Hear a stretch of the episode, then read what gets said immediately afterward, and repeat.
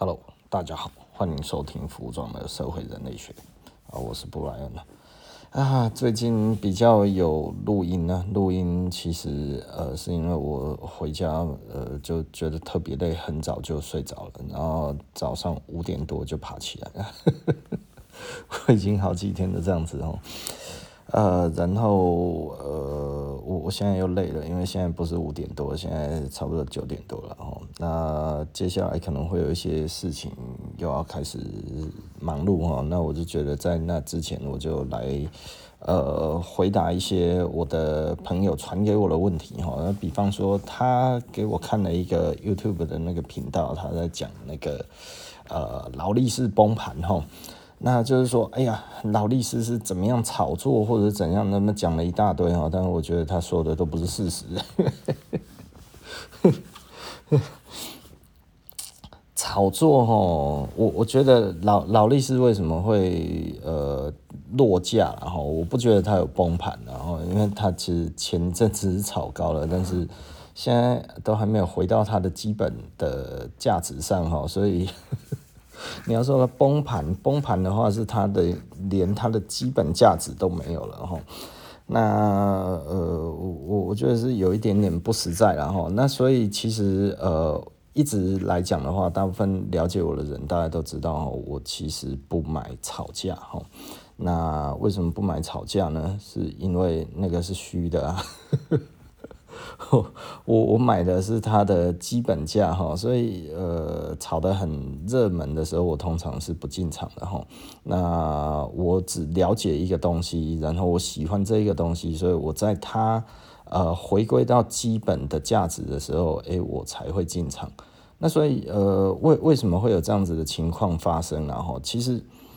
我解释过很多次哈，那那我觉得我现在用比较学理的方式去讲这个东西，可能大家会听起来会比较了解到底它实际上是怎么回事哈。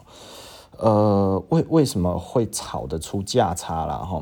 那这个东西其实无论是呃金融市场也好，呃虚拟货币啊什么这些，都是类似这种状况，包含股票啊哈，包含这个呃期货啊，那包含的嗯呃我们讲的奢侈品啊哈，像我现在很红的就是诶这个劳力士啊哈，那甚至百达翡丽啊哈，那还有呃那个赫美斯的包包啊什么这些。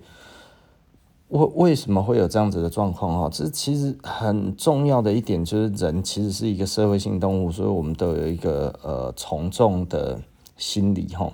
从众的心理其实实际上呃，我必须要说了哈，从众是绝对存在的哈。那在政治学里面还有一个另外一个跟从众的相反的，它其实就是沉默螺旋了哈。那我我们从呃，从众呃，从众效应呢，我们再来弹回去沉默螺旋，然后呢，我们再来看这个世界，其实你就会发现哈，这个世界是不是我们所想的那个样子？没有真正的价值哦，也就是说，价值其实是人赋予的，那是人群赋予的，但是人群是可操控的哈，而且基本上呢，操控人群是一个杠杆，那这一个杠杆其实老实说比想象的还要低哈。那呃，从众心理是这么说的啦哈，呃，这个其实在以前有一个呃很很有名的一个实验哈，它就是一个所谓的那个那个阿西实验哈。那这个是呃大概在五零年代吧哈。那我大概稍微讲一下这一个这这一个的。大致上面的细节，这样子大致上不就不是细节。你在那工厂，就我现在眼睛是闭上的，然后所以就是我觉得有一点累啊。五点多是起床哈，那大概也没有很早睡哦，大概十一二点睡，大概十二点多睡着了哈，所以大概睡了四五个钟头左右，然后爬起来的，呃，然后又做了我每天该要做的工作哈。那呃，好，OK，诶、每天要做的工作，其实就是我我还是有在玩一个小小的网络游戏然后。那这个网络游戏就有加入工会嘛？那你加入工会就每天要打的 进度，所以每天你还是打哈，不然的话会受到组织的谴责哈，组织会给你良心上面的谴责。哎呀，怎么都没有人打哈？那我们就是要打一打嘛哈。啊，不过我我其实是没有花钱的，所以就是其实是在组织的比较后段这样子哦。那所以我们其实是呃帮忙抬轿的，然后不要让这个组织呢觉得我们是个累赘哈。大概就这样子而已。那呃，对，这样子讲起来，我还蛮匪类的哈。其实这是一个调剂啦哈，这是一个调剂啊，里面其实也都是台湾人哈。那还有一个赖的群主播我从来没有在上面多讲什么话哈。那所以大家不知道我在干嘛，反正他就是有几个小的群，有几个小的联盟这样子，然后啊，我要是呃，他说哎，不然不好意思啊，移一下你的位置哈，这这 你不应该在大群哈，你要去小的地方奋斗一下。啊，有时候在小的地方奋斗了一阵子呢，他说要，不然呢，呃，这个这个大的哈，我觉得你也在联盟这么久了哈，回来分一下这个宝物哈。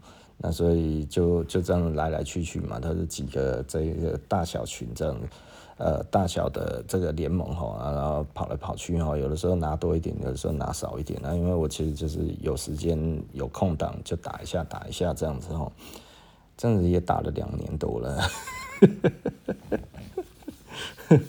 就杀时间了哈，真的就是杀时间啊。好，那我们回去讲这个实验了哈。那呃，这这是一个有名的实验，就是他们找了七个人，里面有六个人串通了哈。那他给那个每一个人呢发一个两个小卡哈，一个是一个线段哈，大概我们讲就是这这一个线段的一张卡片哈，然后另外一个线段呢啊，另外一张卡呢上面有三个线段，然后三个线段上面有写 A、B、C 哈。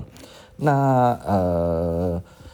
三个长度都明显的不一样哈，这一张的字卡的那个一一个卡片哈，上面的线段三个明显不一样的长短，那对应呢，它的第一个字一根线段的那个长短呢，其实你一看就知道是它跟哪一个是一样的哦，一看就知道哈。那所以呃，这个时候呢，呃，七个受试者里面有六个是串通的。那所以呢，呃，这六个呢，他就随机哦，就是他会用同一个，就是说，哦，我觉得是 A，或者我觉得是 B，或者我觉得是 C。那他们六个呢，有的时候说真的，有的时候说假的，哦，有的时候说真的，有的时候说假的，这样子哦。然后呃下去哦，就后来发现呢，呃，只有四分之一的人会坚持，一看就看出来这个这个这个有问题。哦，你讲的有问题，你们这几个人他妈的脑袋都有问题，明明就是这个。哦，这四分之一的人，就是这是一看就知道的哦。也就是说呢，这一个东西是一看就懂的东西，呃，线段长短而已嘛。哈，它也没有任何的陷阱，你知道，它不是很接近或者怎样，它就是在那一边，真的，一看就知道会是哪一个。哦，它它其实是非常非常的。呃，就是一个比它长一点，一个比它短一点，但是你绝对就一眼就看得出来，它实际上的哪一个，它没有任何用那种视差或者什么样子去做这一种的那个东西哈。但是，哎，六个是串通的。有的时候说对，有的时候说不对，但是呢，整体的实验下来，只有四分之一的人他会坚持，所以四分之三的人呢，他会选择从众，也就是说，啊，原来这个正确的答案其实是这一个啊，那最后错了哈。那这个其实老实说了，这是人类的基因，然后那这个其实我们很久以前就已经听讲讲过了哈，不是很久以前，其实我的八个月也没有多久哈。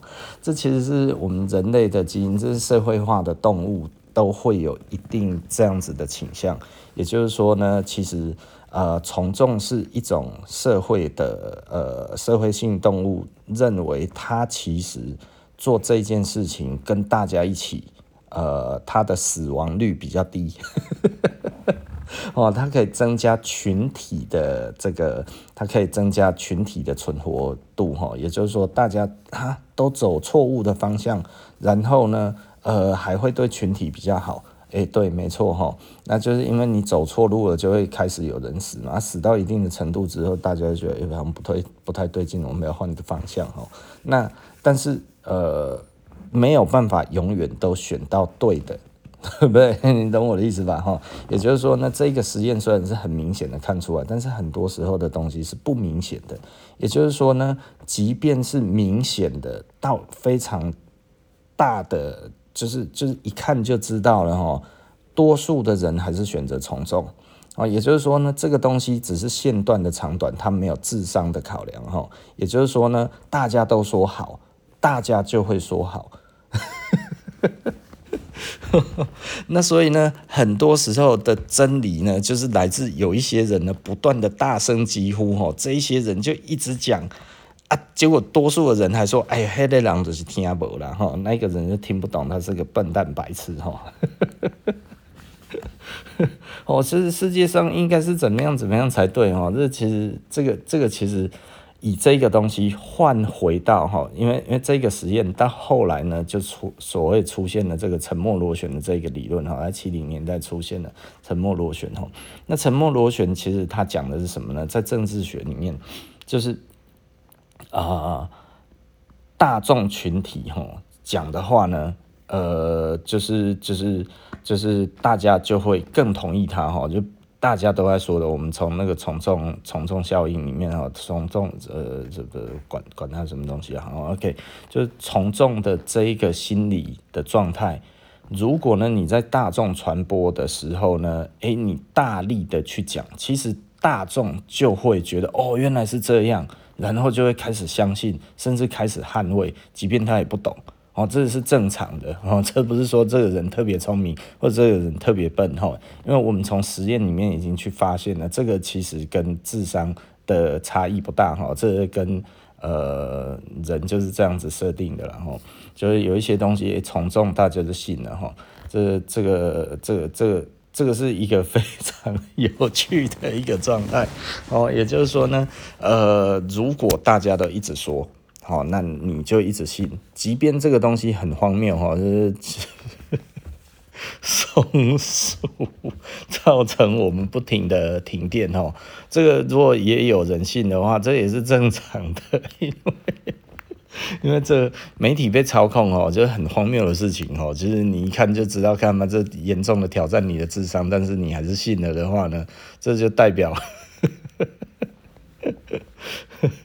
这这就代表哈，这从众是存存在的啦哈，这这不代表你的智商低哈。很多人喜欢这样子攻击这个智商哈，其实不如我们说这是人的自信然后，那呃没有自信的人比较多，这也是正常的然后，所以那他用这个来运用在政治学里面，就是沉默螺旋哈，他让呃即便讲得很荒谬，但是他只要呢能够让多数的人先同意，那这个时候呢。他就可以呃指鹿为马哦，这是所以指鹿为马是完全是存在的。虽然指鹿为马的这一个这一个故事告诉我们是弄权哈，这这个秦国赵高呢，在这个这个胡二世呃秦二世胡亥的面前呢，这搬弄权势哈，因为这个赵高呢位位高权重哈，他就是可以弄死人哈。所以他在这个朝廷上呢，上早朝的时候，牵了一匹马跟一匹呃，牵了牵了一匹鹿来哈，然后牵了一一只鹿来，然后他就说：“哎呀，这个这个皇帝来，我送你一只马。”呃，然后这个皇帝这个胡亥呢，就是哎，这这爱卿赵高啊，这个这明明是鹿啊，你怎么说他是马嘞？吼。然后这个时候，赵高呢就看了一下，报告陛下，这一只是马，千里马，超棒的马。不信你问大家，不信你问大家，哦。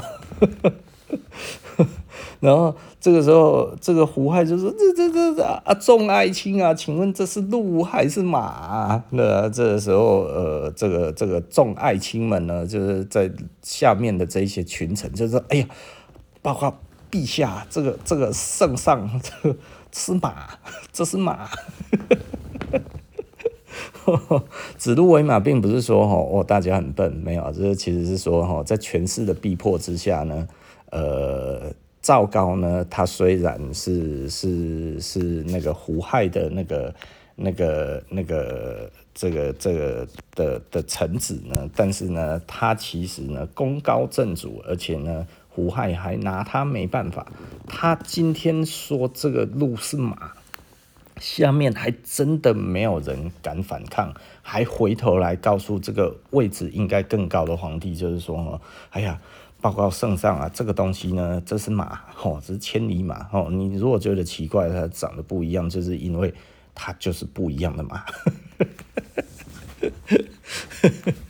哦，这但但是呃，指鹿为马的故事不是告诉我们这个是从众效应啊，哈，这不是这个意思哈，这告诉我们的是呃呃，告诉我们这叫什么呢？指鹿为马。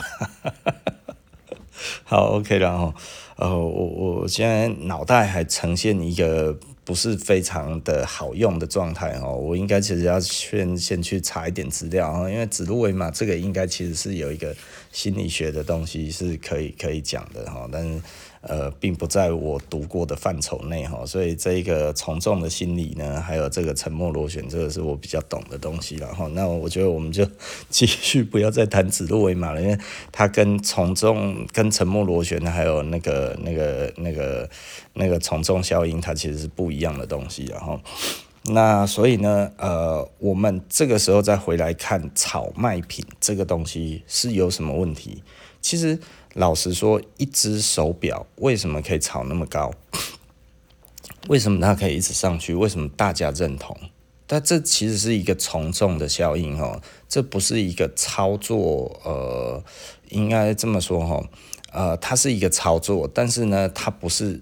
呃，我跟谁串通好了，然后我就可以达成这个目的哦。因为我去网络上面看到有一些人在谈论这个事情，就是说，哎，这个是卖表的人跟表商之间的轨迹了哈。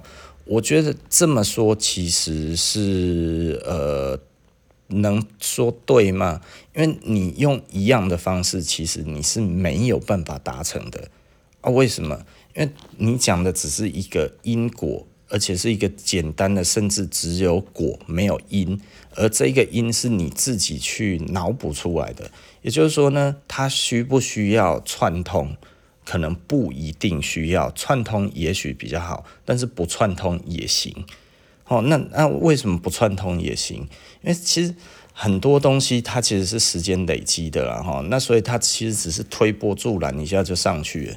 那所以他这个时候，呃，为什么大家会觉得这个比较好？其实我们有讲到马太效应，我最近很常讲马太效应，然后他跟马太效应的人其实不断的达成合作。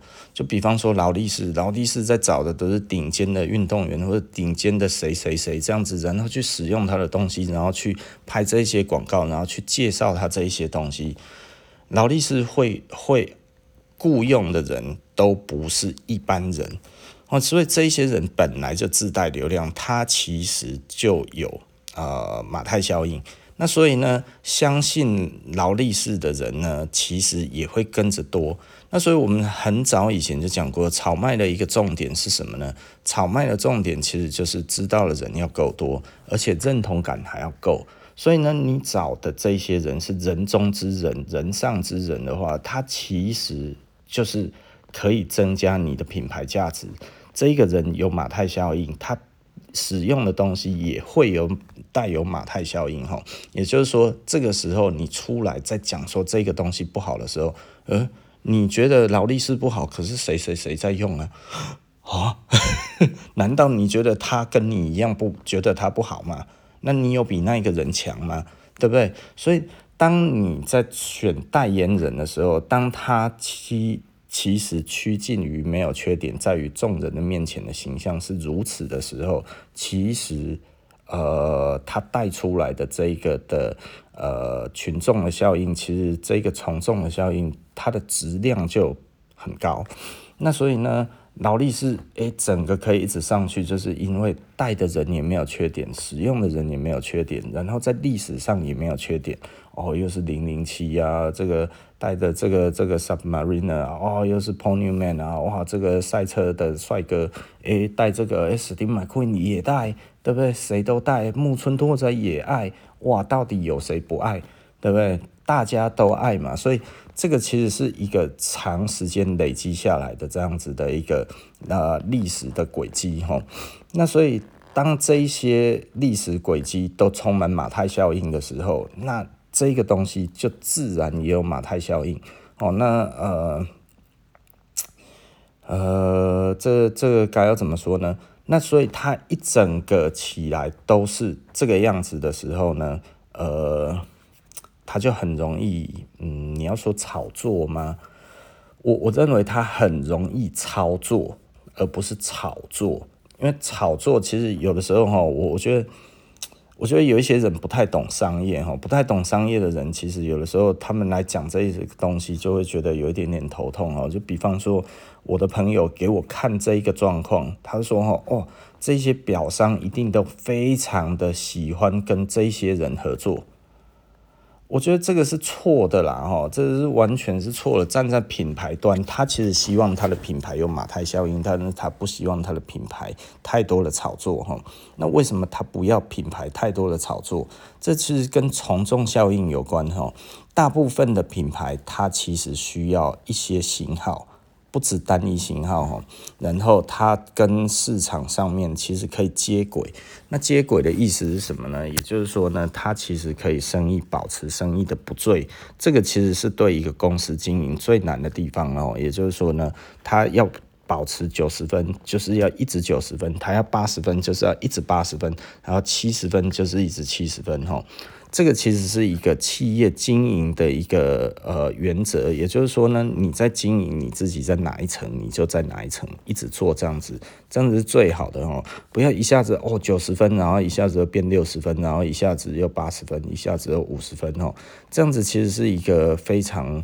不健康的做法，因为企业因此就要蒙上，诶、这个可能随时要裁员啊，或者是怎样之类的这些的问题，这是企业最不愿意看到的事情哦。也就是说，他希望呢，这一个员工进来好好的做，就这样子一直做下去，然后我也是平稳的一直做下去，然后我的获利都固定，然后我的这些东西都是相同的哈。那所以这个其实才是一个企业最想要的一个目的。那很多人就会说：“哎呀，炒作其实才是他们想要的。其实炒作很多的时候，其实是因为他们所找的这些代言人，就是为了稳定这一些他的商业价值。那结果因为这一个太稳定的商业价值被人家认定为更更具有超价值的能力的时候呢，所以呢，我拿这一个东西，然后。”可以来炒作，因为它啊、生产量不够或者怎样之类的，这一个点我可以来讲。那所以以这样子来说的话，其实就可以呃达成更高的溢价，那可以让这一些经销商赚更多的钱。但是呢，对于劳力士本身，他想要做这件事情吗？因为我不是劳力士本身公司，所以我不知道。但是以我在经商的过程当中，我认为。劳力士会配合，但是不会完全配合，因为如果完全配合，就变成表商绑架他了。那这样子对他来讲，他的品牌价值表会会绑架在表商的身上。可是呢，你如果得罪表商，表商可能跟你合作了二三十年、三四十年，他想多赚一点，你难道不让他赚吗？你们再怎么样都有一个情分在，所以呢，你会觉得。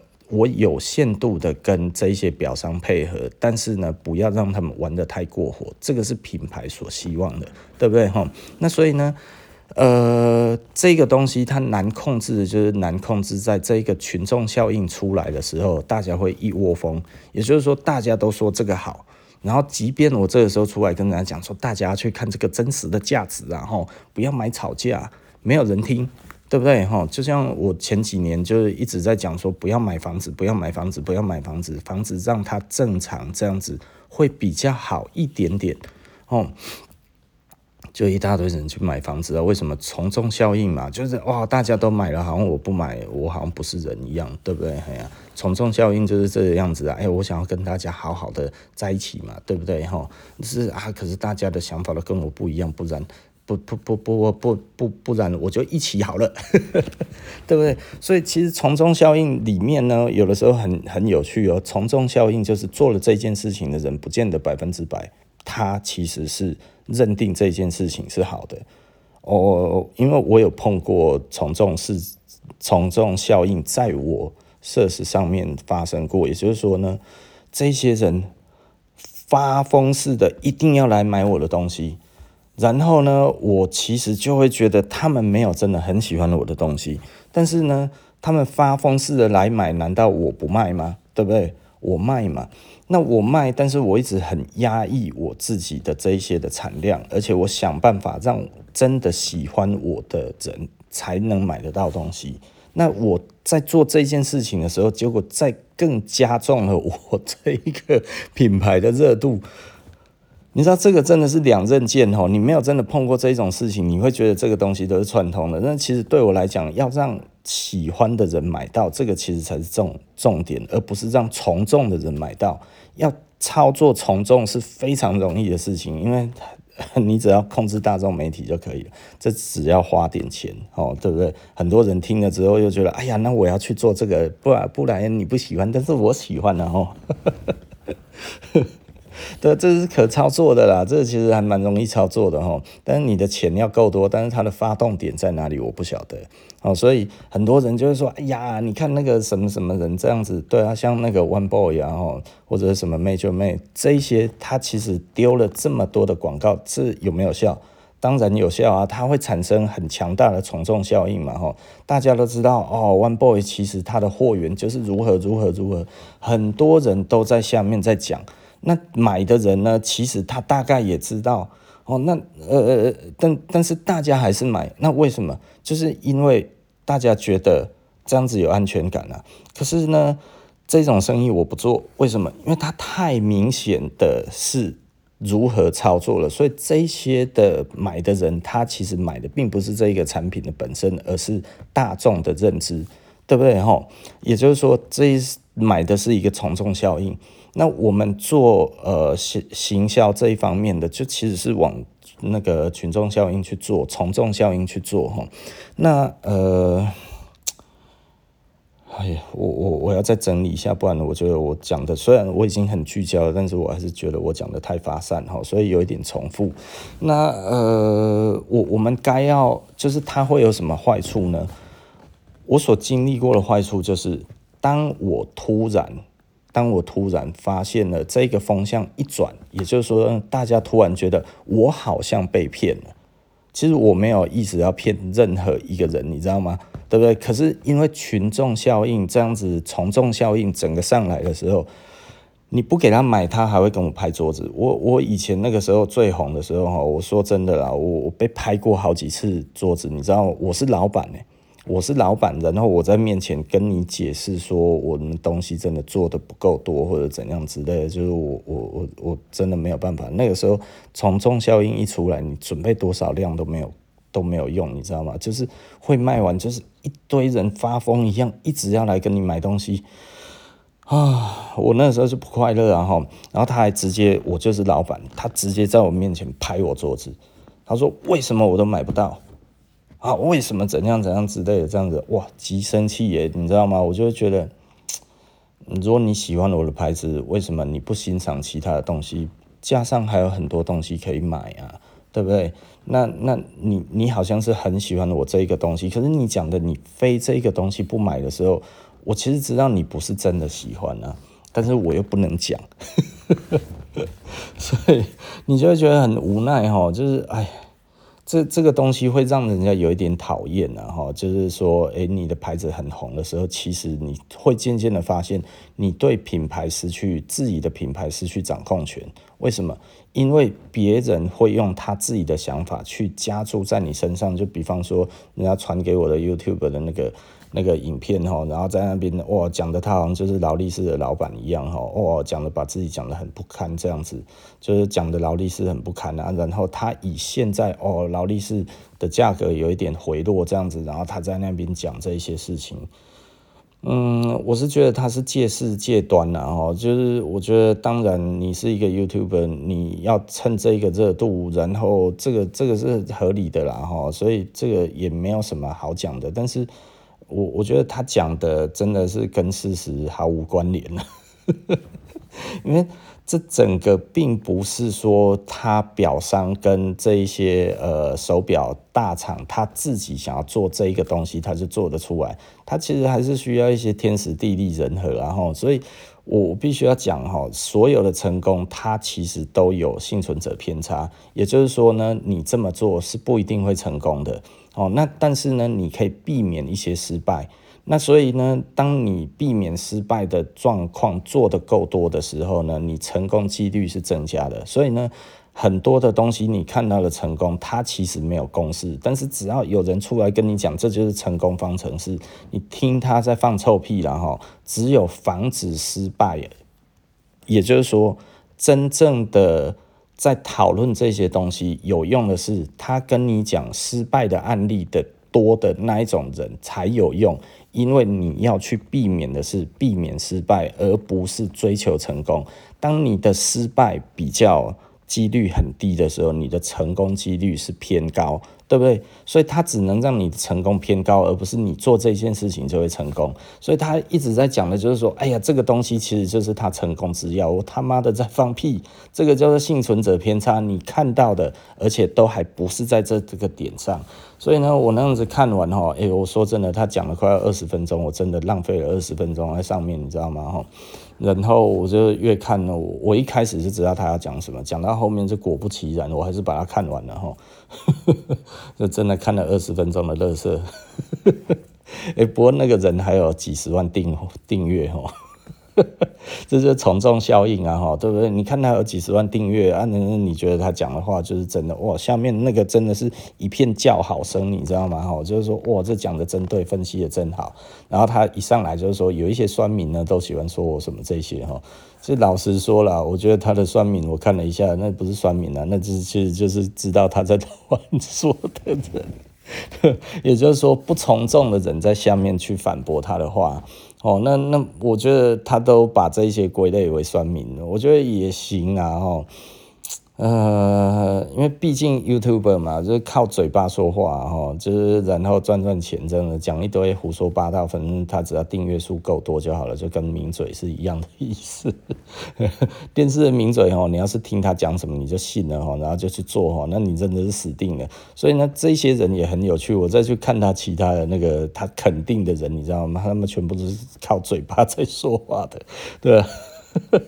然后就是讲一些他妈的很很有趣的一些，呃，我觉得必定失败的东西哈。哎，可是很奇怪，很多人喜欢听这些哈。我我蛮不在 为什么要这样哦？而且他不太他不太分享这一些原理啦哦。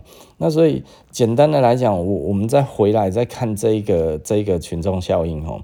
那群众效应，呃，它其实真的。没有很容易发现这个事实的本质，哦，那可能会有一些人怀疑这一些的炒作的背后的动机，好，那我觉得会怀疑的人都比从众的人还要好一点。那从众的里面真的有很多的人其实是笨蛋吗？其实这又是另外一个问题哦。真的很聪明的人他会从众哦，因为当他看到这一个势头上来的时候。他就知道从众效应开始产生了，开始产生跟着走就对了，对不对？股票里面其实就是这个样子啦。哈。我觉得很多人搞不清楚就是这个样子，就是觉得，诶，我我觉得这个这个照原理来讲，它其实要跌啊，它为什么还在涨？哦，我空它，哦，这这它应该要照着原理走，嗯。你知道品质不代表销售，你知道吗？他现在走在这个这个这个原理上，不代表他一定要走那一个方向啊，你懂我的意思吧？哈，也就是说呢，真的聪明的人哈，真的要赚钱的人，其实这一点很有趣哈，他看到的不是机会，他看到的是现象。我我好像讲到了一个成功之要哈。如果你真的想要利用从众心理做事情，其实你是要去看这一个现象，然后跟着这一个现象，然后一起这样子做，你就会有所回报。那这个东西呢，其实老实说了，他我不喜欢这么做。就是我我虽然知道从众是可以赚钱的，嗯，好，我我可能没有解释得很清楚，我再把这个东西再解释得更清楚。你已经看到了劳力士在涨价了，代表它现在就在涨价。那虽然你知道它没有这个价值，没有到那一边，它已经偏离了。那你现在的想法应该是什么呢？我赶快买一只，然后再卖掉。我赶快再买一只，然后我再卖掉。你就边买边卖，边买边卖。对不对？你有时候就讲说，哎呀，你上当了。那个其实是两个表商之间直接这样子两个在互买，哈，对不对？哈，跟那个炒股票公司交叉持股是一样的。这一些只是在交叉，他他他他在炒作啊，对不对？同样都是一百只表，两个人卖来卖去，卖来卖去，哎，两个人的总和都还是一百只，结果这个时候价钱从三十万变到五百万，不是不，没有那么夸张，从三十万变到五十万了。对不对？再下去就六十万啦，对不对？哎，可是如果真的有消费者进来，然后他真的五十万买了，那你这个时候你察觉到了的时候，那你也跟着买了一支五十万，然后在它到五十五万的时候，然后你再卖掉，这其实就是投机赚价差。也就是说呢，当你发现它不断的在涨价的时候，你千万不要觉得它一定不会跌下来。哦，有一些人其实我也不知道为什么哦，在涨价的时候，然后他就狂买，你知道吗？哦，啊买了之后，他就会觉得，哎呀，这个一定还会在无限制的往上涨，哈，呃，它一定会回落了，哈。那所以很多人说现在这个是崩盘，没有，我觉得这是回落了，哈。因为劳力士我看了这么久了，二十几年了，哈，我说。劳力士目前的经营是非常健康的，所以对他来讲的话，其实没有什么大问题，而且劳力士没有要追求非常极大化的利润化哈，所以呢，我觉得它的生产都还算节制啊哈。那以各方面来讲，因为它节制生产，所以它会做这一些事情，那我觉得也是正常的。但是呢，我认为劳力士是有远见的啊，因为我那个时候买了 Daytona 之后。然后我就会收到劳力士他寄来的书嘛，然后我那个时候一打开一看，哎，Day Just 对不对？哎，他没有继续在他的 Submariner 或者 Daytona 或者是这些呃 Explorer One 这些继续这样子在讲哈，也没有什么 GMT Master，哎，他 Day Just 那我知道，哎，Dayjust 是一个冷门表，哇，他花了好多的篇幅，一本哈，大概一百二三十页吧，然后精装书这样子在介绍 Dayjust。我我觉得这个其实就是就是一个好的品牌，他会做的事情，也就是说他在居安思危，他在我现在这个东西卖得很好的时候，然后我在推广其他的东西。哦，这也跟我之前在讲的哈，就是我们自己活生生血淋淋的例子哈，就是。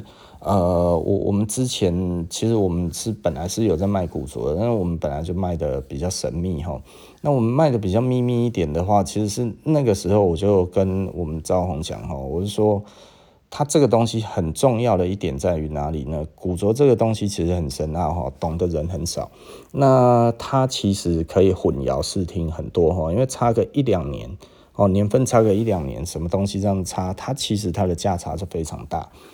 就跟你劳力士有红字跟没红字，这个价钱差是非常大的。那但是呢，消费者不懂，因为没有那么多的书，那么多的文献在讲这些东西哦，行情也没有那么容易查得到。所以呢，如果我们拿比较好的，那别人拿类似的东西，价钱可能只有三分之一，我们会很容易被玩，因为台湾在玩的人还很少。如果已经很多了，我觉得。那那又是另外一回事，所以呢，我跟他讲，如果你真的要做古着，因为这个是很早以前的，我就知道古着有这个问题。那我们自己喜欢做好的，我们不喜欢做不好的。那加上我们还有服务这些东西，古着其实还要再加上服务是非常困难的一件事情哈。那这个都是成本，我们都必须要算进去。那呃。我我就严格的跟他讲，哦，这这，但是招红不听话是是是他的天性了哈。那我那个时候就非常严重的跟他警告，千万不要让任何的媒体知道我们的古着卖得不错，越神秘越好哈。为什么？因为我们只做愿意相信我们的顾客就够了。好，就这样子做。做了一阵子之后呢，其实我们的古着卖得非常非常的不错哦，因为客人是相信我们的，所以我们卖给他们，我觉得我们东西也真的就是卖好东西，啊，客人买的也很开心哈。那后来就有媒体那个时候比较常来，我那个时候就已经在警告招红了，就是说这个媒体跟你很好，但是你千万千万不要让他知道我们什么东西。就是你要推的这一个东西卖得很好，千万不要让他知道。就招红竟然叫他做了一个，嗯，就叫他做一个专题。我 这这招红真的是一个不听话的小孩哈，他特别喜欢这样子，然后我也很习惯了，反正那是他自己做的。我那时候我就跟他讲，你要让他报道，好吧？我已经警告你了，就是他报道就会有坏事发生，我都讲在前面了。那。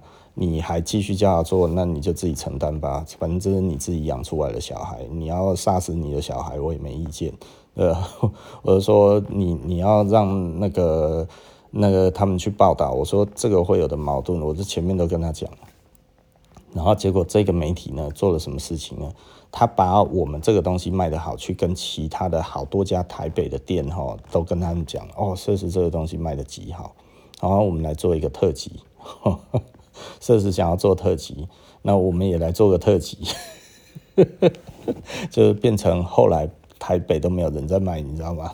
突然变有六家店在卖，然后只有我们没有标价钱，其他的每一个都标价钱，然后价钱都比我们还要低，每一个都在打我们，然后他们拿的东西真的就是比较差，要么尺寸比较差，哎，你知道古着里面尺寸的差异是几倍的价格，你知道吗？可是消费者不会知道，你知道吗？所以他就一看就哦，你看人家这个才多便宜，我一看三十四号，妈的给鬼穿了，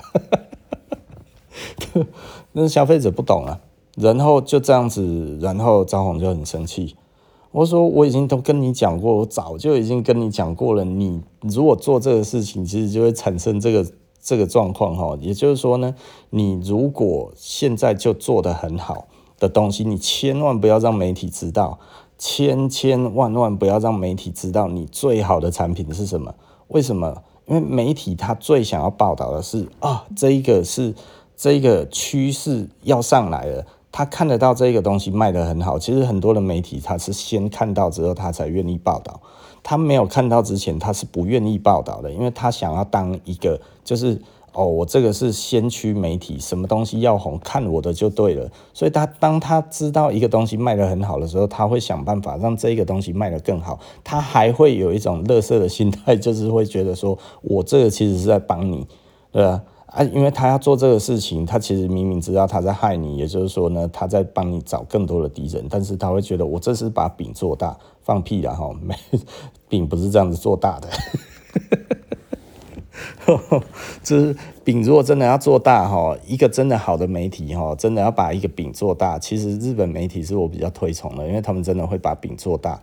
他只会找一家店，一直报道同一个东西。我们台湾的媒体从来没有这个没有这个感觉哈。但是你会发现日本媒体哈，当他一个产业真的做大，是他扶植一家店而已，哦他只扶植一家店一个品牌，然后一直讲，一直讲，一直讲，一直讲，然后大家同时都报这一个东西。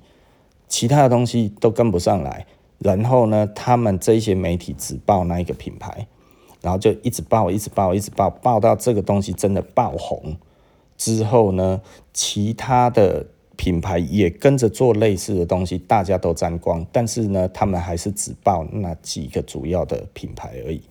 这个其实是成熟的媒体在干的事情，因为这样子其实才是真的，呃，水帮鱼，鱼帮水，然后整个市场也会蓬勃，对不对？因为你必须要让，呃，最大的品牌它有马太效应，也就是说呢，对，的确最大的它会赚很多，但是呢，它下面的呢都会顾得很好。但是我们台湾的媒体，我早就知道台湾，其实我跟台湾媒体都不是很好的，很重要的一个原因是。台湾的媒体哈，他其实都会觉得我要公平报道。可是公平报道有的时候公平报道，他找到的店是小人的店啊，对不对？这这这个就是就是台湾的媒体，我不知道为什么哦，就是大概就是这个样子，他他会找你的对手报道，可是这个对手明明就是居心不良啊，哦，那那但是他又觉得这个才叫做平衡报道，我觉得，哎。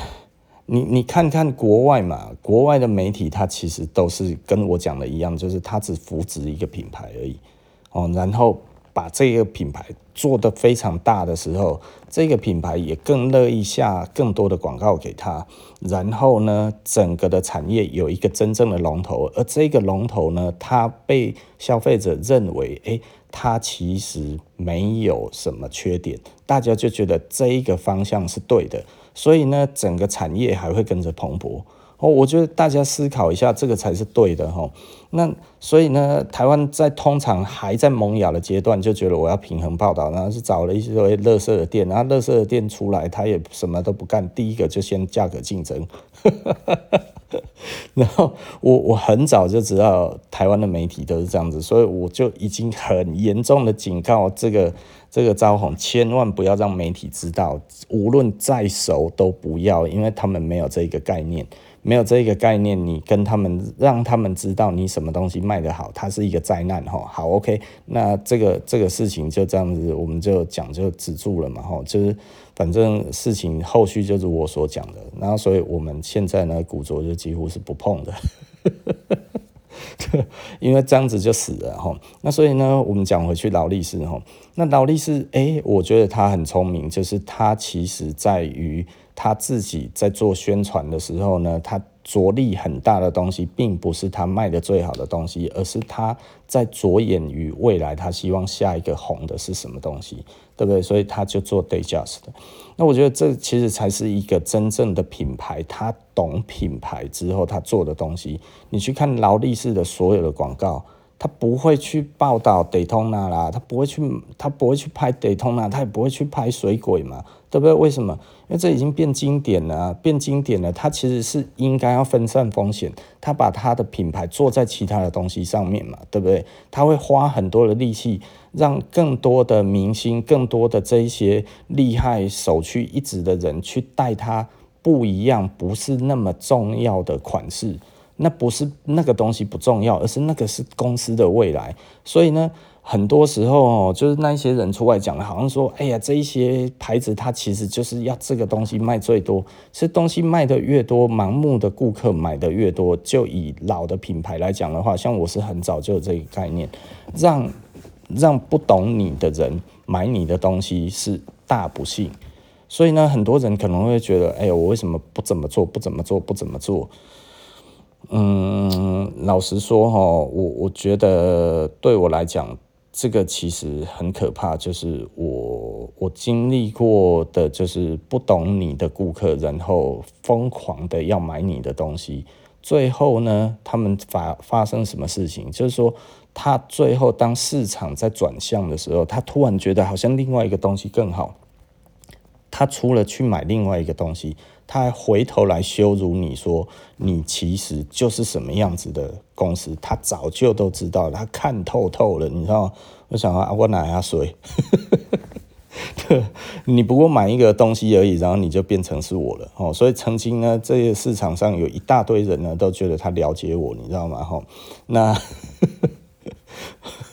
我我就觉得这实在是莫名其妙，就是我每一个人都变成我肚子里的蛔虫，你知道？他都知道哇，其实设施就是想要做什么，呃，这个这个呃呃，那个时候还没有饥饿行销，反正他们讲的类似这种东西啊，他就是故意怎样怎样之类，他妈讲一些这样子，我就觉得其实我都没有这么想啊。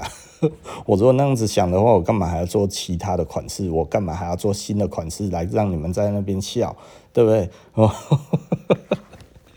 对啊，我干嘛要尝试那么多的东西？不用啊，我只做这些东西就好了嘛，狂做就好了嘛，吼啊！怎么讲？我那个时候从品牌还不错，有一些款式，我觉得真的都还不错的时候，哇，他们就一直讲说我其实是饥饿行销这一类的说法，这样子，然后就是他妈故意去制造这种稀缺性，嗯。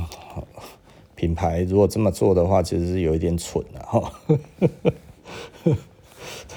因为品牌不是这样子做的，然后品牌真的就是希望它发展的好，就是顾客诶、觉得他想要买这一类的东西的时候，他脑袋第一个想到了你的排序是第一个，就这样子就好了。他没有要去叫你产生哦，今天不买明天后悔，没有，他只是希望你想到这一个东西你要的时候，然后你的排序在脑袋里面啊，我要买什么东西，那我就应该要去买奢侈。这个其实才是品牌最想要的东西，对不对？哦，我如果大家在思考我在做的东西，其实我们在讲的东西都很都很一致哈。我们就希望大家不要浪费，我们就希望大家就是呃慢时尚，然后呢需需要再买，然后有需要就来。那我希望如果大家希望买到的是一个负责任的品牌，这个东西呢以后呢不会变孤儿，那你可以考虑一下设计。如果你也喜欢我们的设计的话。那你如果追求流行，就不要来了哈，因为我们没有要追就流行。对，我都讲得很明白哦，我我我其实为什么要这样子？就这样子对公司是最健康的，所以我就慢慢的这样子一步一步走就好了。当我有钱，我可能就会找人家代言。我找的代言人，我也希望这个代言人他其实是一个呃，在产业界在某一方面，我觉得是还不错的人。这样子，我觉得我们这样子慢慢做就可以了，因为我我没有要很。我我没有要再大红大紫一次，我没有要再承受那一种不明不白的人来买我的东西，然后买的干他妈好像哦，他买到一个流行，然后他买到一个趋势，然后买到一个干嘛就占了米钱那样子，我没有要这样子哈，我希望的就是你了解我的产品，然后你喜欢了我的产品，然后你用了我的产品之后，你产生了一个习惯性，然后你觉得诶用我的东西用得很舒服，就这样子。那你如果喜欢追流行，你就是追流行；你如果喜欢快时尚，就是快时尚。因为我是慢时尚又不追流行的人，我们希望这样子的人来购买我们的东西。对，我我一直非常的清晰的在讲这一种东西哈，所以我没有要让人家不明不白来买我的东西。所以我有的时候讲话，可能人家听一听之后，还反而觉得不想买了。对，因为可能不符合你的期待嘛，因为我我没有要制造流行啊。我没有要跟着大家做一样的东西啊！如果你要很流行，那那你可能去买在追求流行的、在制造话题的这一些的品牌，其实就更好一点吼。那所以我们回来在谈这一个东西的时候，我我会觉得，我希望它慢慢的就好了。好，那这个这个呃，它它是一个缓慢的过程。所以虽然我的品牌目前来说的话，其实呃生意不是很好吼，那。我也还在一个慢慢的要说重建吗？其实我不算，我不认为我自己在重建，然后那但是我讲起来好像我在重建，但是其实我很简单的我在做一件事情，就是我在呃慢慢的去让我的品牌更纯化我的品牌的形象哦，我觉得我一直在做这件事情，在我有限度的能力里面。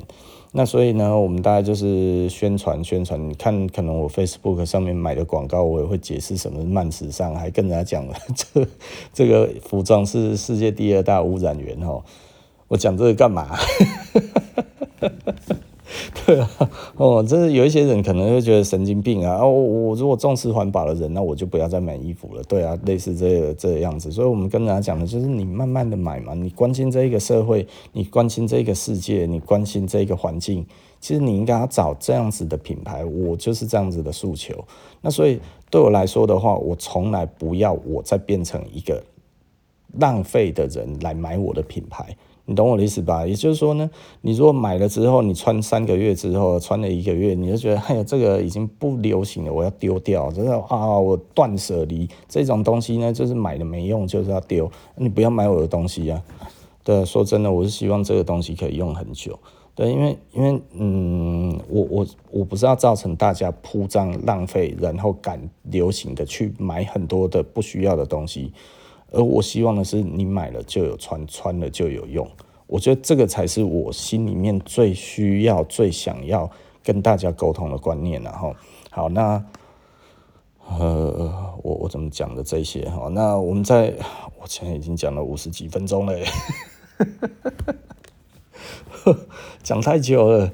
哦，那那我我觉得我再回来哈，我真的必须要批判一下这一个这这个在讲那个炒作，然后如何的那个人，其实品牌可能跟你想的不一样了哈。那我不能说品牌里面的经理人他没有想要做这些，因为这样子做的话，生意会很好啊。哦，店员会这样子想，对啊，生意会很好啊。然后谁这样子想，对，只要跟他有关的供应商也希望你这么做啊。但是你是拥有品牌的本身的时候，其实你可能并没有希望这些事情发生，你宁愿发生的就是说，你像现在哦，市场上突然开始吹起，就是说，哎呀，劳力士崩盘啊，劳力士怎样啊？那劳力士的这一个这个销售不就是会下降吗？对不对？前几年很好啊，然后现在下降了。如果你仔细的去思考这整个背后的模型，劳力士为什么不增产？如果它有增产，那我觉得那另当别论。它如果有因为现在卖得很好，然后去增加人，增加它工厂的那种雇佣的人数的话，我觉得这也是正常哈。但是呢，如果它没有的话，那它最主要它在关心的是什么？它就是它不要我。现在呃，突然生意变得很好，然后我加开了很多的产线，等哪一天掉下去的时候，哇，我又要再把这些产线关掉，我又要再去解雇这一些人。他要的是一个稳定嘛，他这样子才有一个稳定的一个品质嘛。也就是说，在做的都是同一些人，所以大家可能就会发现哦，比方说我们做我们自己衣服的的师傅，其实也就是这样子，帮我做了二十年，然后。呃，我我不知道该要怎么讲这一个感觉了哈，但反正我我自己是觉得我们是很有良心的在做事情，但是呢，因为呃我们不追求这种群众的这种从众效应哈，所以我们没有要再把我们自己推向前面的那一块的准备了哈。如果就算往前，我可能也会把它往后挪一点点哈。呃，我觉得爱惜羽毛是比较好的啦。那爱惜羽毛的目的是什么，或者什么这些？当然，现在台湾景气很差啦。我这样子讲的好像其实我很好，没有。其实我现在我的生意其实非常非常糟糕的一个状态哈。昨天我的同业哈，就是呃，他就跟我讲，诶，七月份他做了多少哈，非常差。那因为他其实是有在做活动的，就是他有在做一些特价，然后他说没办法，新货一直来啊，然后货款要付啊，所以就没有办法，所以他出于压力做这件事情。可是呢，他的生意依然是不好哈。我觉得这一点让我觉得哇，那幸好我在这一个期间呢，我都没有加大任何的投资。所以我虽然过得很差，但是也许我比别人还要好一点。但是这这个过程是痛苦的，然后因为我们国家政策的问题，那所以让我们的产业失衡的非常严重哈。现在只剩电子业是好的，其他的大家就找不到了。电子建筑，然后可能还有一些生计，然后如果当然疫情完，大概就大家都没得赚了哈。所以呃，必须要讲的大概就是这一些了哈。那。呃，台湾现在变成就是在追求机会财嘛，哈，那我觉得这这个也让人家觉得有一点可怕了，哈。那也就是说，一个正常的企业或者一个正常的国家，它应该要追求的是每一个每一个国民他都有更好的工作，哈，而不是他只把这个东西装在某一个东西上面，然后呢，呃，只靠这个东西来跑，其他的都不重要。这样子其实我们就会很惨，然后我们台湾其实就是这样子，非常的空洞化了，然后空洞化到一个非常严重的地步。那再加上疫情，疫情其实老实说了，我觉得疫情对于台湾的一些呃影响的话，其实比方说观光业，其实观光业我们已经本来就很惨了哈，所以其实呃呃我们少了观光业之后，整个的。整个的生意其实就真的是大不如前了啊！一六年、一七年、一八、一九那时候，其实大家都已经很惨了哈，就是旅行社什么那一些跟它相关的啊，卖伴手礼的什么这一些有的没有的，其实已经跌，就是都已经差不多该倒了，都倒光了啊！那现在只剩台湾内需的这一些的伴手礼哈，那台湾内需的伴手礼实际上也就只剩下几个生意是好的，其他的真的都很惨。那以服装来看的话，几乎是惨兮兮哈。那现在因为赚钱的人呢变得很少，那赚钱的人变得很少，他其实。呃，在于这一个从众效应来讲的话，这一些人呢，他其实在这个时候更愿意去炫富哈，所以他更愿意去买的是大品牌，相对来讲，他也觉得这个投资对他来讲是合理的，所以呢，其实又压缩到了我们这些呃小品牌的这个生存哈，所以整个其实状况是非常严重了，而政府并没有在做任何的事情，所以呢。呃，很多人就在哎呀，你这么自私，你在想这一些东西都是为了你自己好吼。那嗯，我我必须要讲了哈，选举是这样子，选举选的是什么？跟你有关的。也就是说呢，如果你现在过得非常好，你要换一个党，那你那脑子烧了嘛吼，对不对？啊，可是如果现在哎，你真的过得非常不好。我我就是已经过得非常不好。你如果说我过得非常不好，而且就是因为呃这个执政党让我开始过得不好，这是一个非常明显的分水岭，而我还支持他，那我真的脑子烧了，对不对？这是我赖以为生的事业，而他让我过得很惨，而我还支持他，我真的是脑子烧了啊，对不对？所以很多人就说，哎呀，你因此是不爱国还是怎样之类的？我就觉得，啊，我们不是民主国家吗？我们民主国家加入一个反对的阵营，所以我们就是不爱国，不是吧？这是独裁国家在讲的话，怎么会是民主国家讲的话？吼，所以很多人其实是在支持民主的时候，然后再讲一些反民主的话。也就是说，简单的来说，如果你现在过得不好，那你还要支持现在的政府，那我不知道你为什么要支持，对不对？如果你现在过得很好，你不支持，那真的是有鬼嘛？对不对？哎呀，啊，如果。就难道是你良心不安吗？对不对？不可能嘛，对不对？哈，所以如果你真的现在就过得很好，因为现在政府的政策，所以你庇应到你的话，那那你就应该去做这个事情嘛，哈，对不对？你就继续支持他。啊，像我的话，我就应该反对他，因为我过得不好嘛。所以选举之所以我们觉得这个是 OK 的，就是。你你其实老实说了，因为有从众效应这这个产生哈，即便过得不好的人，他可能都还会继续选。为什么？因为他觉得这样子安心。为什么？就是从众效应啊，只有四分之一的人在看事实，四分之三的人是不看事实的。好，所以这个也很正确。所以大众。大众的忍耐度其实真的是非常高哈，他真的要到大家都已经快要死的差不多的时候，才会开始突然发现，哎呀，真的那么丢哈，你整个族群只剩下四分之一，是要靠这四分之一的人来救大家。对，所以呢，当。渐渐的呢，越来越多人觉得不对劲，不对劲要到什么时候？真的，其实可能真的要死到只剩四分之一的人的时候，然后大家才会开始觉得不对劲哈。那那那，如果这个时候你都还觉得哇，政府控制媒体，然后产生沉默螺旋哈，然后这样子其实是合理的。